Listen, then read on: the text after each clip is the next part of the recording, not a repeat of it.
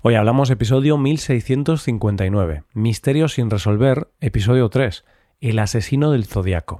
Bienvenido a Hoy Hablamos, el podcast para aprender español cada día. En nuestra web, hoyhablamos.com, puedes ver la transcripción, las explicaciones y los ejercicios de este episodio, escuchar el episodio extra semanal y tener clases con nuestros profesores Adrián y Paco. Todo esto te ayudará a llevar tu español al siguiente nivel. Buenas oyente, ¿qué tal?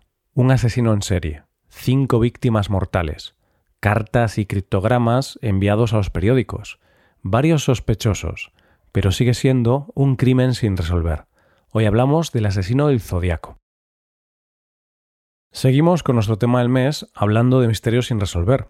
En los anteriores episodios hemos conocido dos historias muy diferentes, una de una desaparición y otra de unas muertes extrañas que pudieron ser por causas naturales. Pero hoy vamos a algo más estremecedor, vamos a conocer un caso donde el protagonista es un asesino en serie. Es el típico asesino en serie sobre el que han corrido ríos de tinta, ya que, a pesar de tener un alto historial de asesinatos, a día de hoy no se sabe quién está detrás de estos crímenes. Sobre este asesino se ha hablado mucho, y puedes encontrar películas sobre él. Hoy vamos a adentrarnos en la historia del asesino del Zodiaco. ¿Quién fue el asesino del Zodiaco?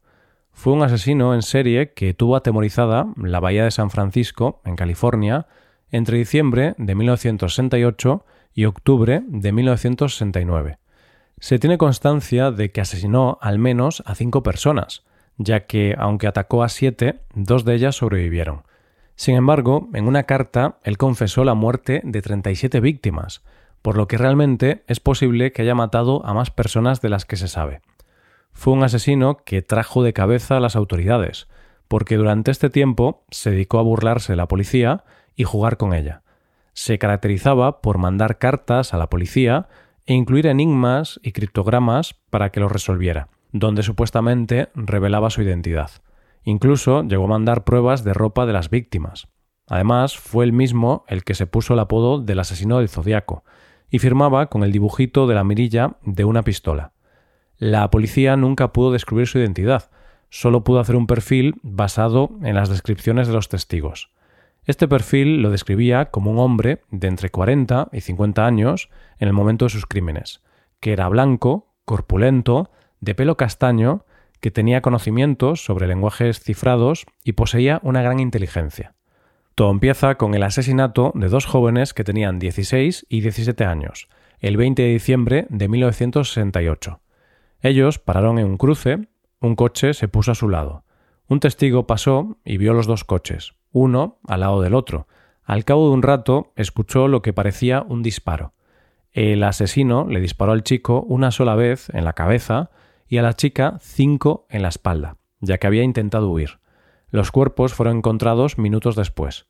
No se encontraron pistas y se pensó que el asesinato había sido aleatorio. El segundo asesinato se produce el 4 de julio de 1969.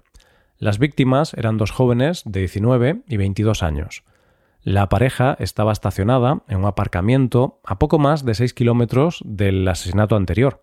Un coche se paró detrás del de ellos, el asesino les deslumbró con una luz y luego les disparó. Esa madrugada, un hombre realizó una llamada anónima para informar de lo sucedido. Y aquí es donde viene lo interesante. Ese hombre también confesó los primeros asesinatos. Cuando se rastreó la llamada, se supo que se había producido desde una cabina a menos de un kilómetro de donde vivía la chica a la que acababa de asesinar, y a poca distancia de la oficina del sheriff. La chica murió en el hospital y el chico sobrevivió. El 1 de agosto de ese mismo año empieza la extraña relación que tendría el asesino del zodiaco con la prensa. Ese día envió a varios periódicos unas cartas donde reconocía los tres crímenes e incluía un criptograma de 408 caracteres que supuestamente desvelaba su identidad. Además, decía que o se publicaba esto en la portada del periódico o ese mismo fin de semana mataría a 12 personas. Se publicó y no se produjeron los asesinatos. Poco después, el criptograma fue descifrado a falta de las 18 letras finales. Decía así: Me gusta matar gente porque es mucho más divertido que matar animales salvajes en el bosque porque el hombre es el animal más peligroso de todos. Matar algo es la experiencia más excitante. Es aún mejor que acostarse con una chica. Lo mejor de todo esto es que cuando me muera, renaceré en el paraíso, y todos a los que he matado serán mis esclavos. No os daré mi nombre porque tratarán de retrasar o detener mi recolección de esclavos para mi vida en el más allá. El siguiente ataque por parte del asesino del Zodíaco llegaría el 27 de septiembre de 1969, y las víctimas fueron dos jóvenes de 20 y 22 años. Ellos estaban merendando en la orilla de un lago y un hombre llegó por detrás. Iba encapuchado, con gafas de sol y una especie de babero colocado en el pecho con un símbolo. Iba con una pistola en la mano y les dijo que era un convicto y que necesitaba su coche. Después de obligar a la chica a que atara al chico contra un árbol, apuñaló a ambos. En la puerta del coche de los chicos dejó escrito un mensaje que ponía el lugar del crimen, Vallejo, varias fechas y las palabras by knife, que en español sería con cuchillo. Poco después, él llamó para confesar el crimen. Ambos chicos fueron encontrados con vida, pero ella terminó falleciendo y el chico sobrevivió. Nos tenemos que ir hasta el 11 de octubre para encontrar el siguiente asesinato, que por cierto será el último asesinato oficial de este asesino en serie. En este caso, un hombre se subió al taxi de un taxista de 29 años. Poco después lo asesinó disparándole en la cabeza. El asesino se llevó las llaves del coche, su cartera, y le quitó la camisa. Tres jóvenes fueron testigos de lo que estaba pasando y llamaron a la policía. En ese momento la policía estuvo muy cerca de él. Incluso un policía se cruzó con él, pero no supo que era el asesino. Hubo un error en la información que habían recibido y la policía pensaba que buscaban a un hombre negro, cuando en realidad buscaban a un hombre blanco. Unos días después, el 14 de octubre, el periódico Chronicle recibió una carta más del asesino del Zodiaco. Esta vez, como prueba, aportó parte de la camisa del taxista asesinado. Volvió a enviar una carta el 8 de noviembre. Esta contenía un criptograma consistente en 340 caracteres. El 9 de noviembre envió otra carta de siete páginas donde aseguraba que dos policías lo detuvieron y hablaron con él durante tres minutos, después de haber disparado al taxista. Curiosamente, en su momento no fueron capaces de resolver este criptograma, pero hace unos años, en el 2020, se logró resolver. Decía esto. Espero que se estén divirtiendo un montón al intentar atraparme. Ese no era yo en el programa de televisión, lo que muestra algo sobre mí. No le tengo miedo a la cámara de gas porque me enviará al paraíso antes. Como ahora tengo suficientes esclavos que trabajan para mí, donde todos los demás no tienen nada cuando lleguen al paraíso, así que le tienen miedo a la muerte. Yo no tengo miedo porque sé que mi nueva vida será fácil en una muerte de paraíso. El 20 de diciembre, este asesino en serie le envió una carta al abogado Melvin Belly, donde además de decirle al abogado que quería que lo ayudara, le envió una muestra de la camisa del taxista asesinado. Siguió mandando cartas a diferentes periódicos durante años, hasta el 1974. Y aunque este caso fue investigado durante años, nunca se logró encontrar al asesino. ¿Quiénes fueron los sospechosos de ser el asesino del Zodíaco? Aunque hubo muchos sospechosos, uno en concreto estuvo en el punto de mira de la policía y ese fue el principal sospechoso de este caso. Era Arthur Leigh Allen. Era un joven superdotado que vivía en una caravana en Santa Rosa, en California. Tenía un comportamiento extraño y fue denunciado por un amigo suyo. La cuestión es que habían encontrado cuchillos ensangrentados el día del asesinato del lago en su caravana. Le interrogaron y dijo que eran de haber matado pollos. Era una persona que tenía antecedentes de abusos sexuales y se encontraron explosivos en su casa. Sin embargo, a pesar de estos datos, lo cierto es que no había pruebas reales contra él. Es más, la coincidencia de letras no dio resultado y finalmente, a finales del año 2003, se descubrió que sus huellas no coincidían con las del asesino del Zodíaco.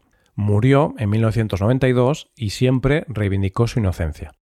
Hace poco tiempo, un equipo independiente que investiga casos sin resolver, llamado The Case Breakers, dijo haber identificado al asesino del Zodíaco.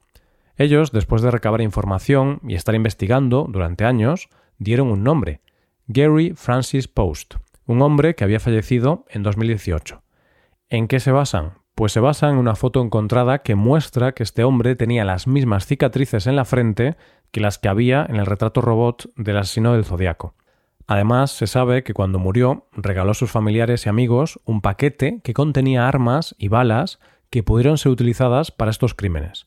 Dicen ellos que el resultado del ADN parcial obtenido de él coincidiría con el perfil genético encontrado en algunas de las escenas del crimen. Ellos aseguran que hay una conexión concluyente entre Post y al menos cinco de las víctimas atribuidas. No obstante, el FBI ha salido a declarar que esto no es cierto y que la investigación sigue abierta.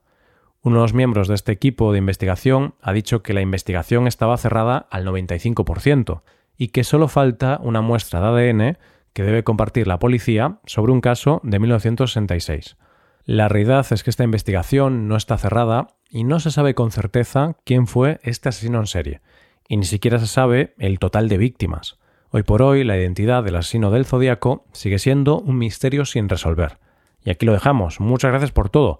Recuerda visitar nuestra web hoyhablamos.com y hacerte suscriptor premium para poder trabajar con transcripciones, explicaciones y ejercicios.